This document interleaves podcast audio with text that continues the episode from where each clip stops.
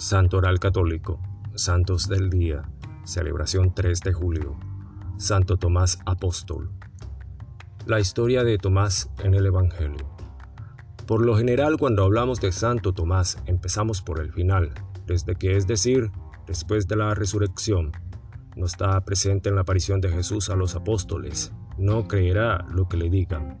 Pero esto no lo debe llevar a pensar que Tomás es un creyente tibio, o peor aún, un pecador, es solo un hombre cuya fe profunda, sin embargo, es puesta a prueba por la vida y no la esconde. Expresa sus dudas, le hace a Cristo las preguntas que ocupan su corazón. Cuando, por ejemplo, Jesús quiere volver a Betania, donde murió su amigo Lázaro, y los discípulos tienen miedo porque en Judea el clima no es nada favorable. Es Tomás quien no tiene dudas, hasta el punto de decir, vayamos a morir con él. Ya en la última cena, cuando Cristo nos dice que preparemos un lugar para todos en la casa del Padre, Tomás se desorienta. Le pregunta al Señor a dónde va y cómo se puede conocer ese camino. Y entonces Jesús le responde, Yo soy el camino, la verdad y la vida. La incredulidad del apóstol, uno de nosotros. Y así llegamos al conocido episodio de la incredulidad de Tomás, Toda la comunidad de los apóstoles se estremece por la pérdida de Jesús y la violencia de su muerte. Pero Jesús resucitó y se aparece inmediatamente a los suyos para tranquilizarlos. Tomás no está allí y no cree en la historia de los demás, tal vez por su terquedad innata, tal vez porque lamenta no haber estado presente, pero exige tocar con sus propias manos las heridas de los clavos y las de su costado. Es un hombre después de todo, Jesús lo satisface, regresando ocho días después. Tomás le creyó inmediatamente hasta el punto de que le llamó Señor mío y Dios mío, como nadie lo había hecho antes. Jesús finalmente hace una promesa que es para toda la humanidad, hasta el fin de los tiempos. Bienaventurados los que, aunque no hayan visto, creen.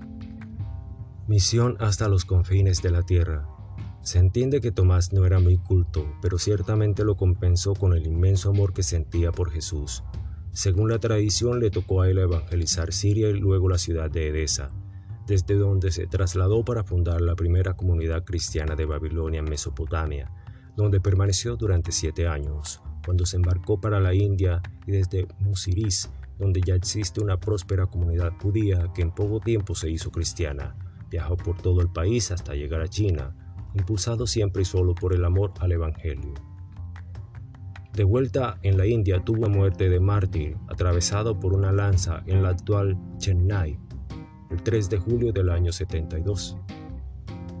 San León II, Papa.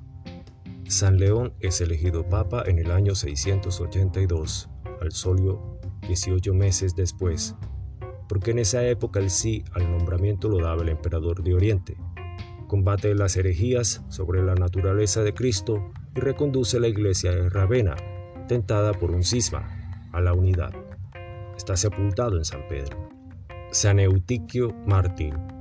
En el siglo IV, Eutiquio fue condenado al martirio por la prolongada privación de comida y sueño, y finalmente fue arrojado a un barranco. Lo que sabemos de él está escrito en el epitafio que el Papa Damaso colocó en su tumba en el cementerio de San Sebastián, en la vía Apia de Roma. Gracias, gloria a Dios.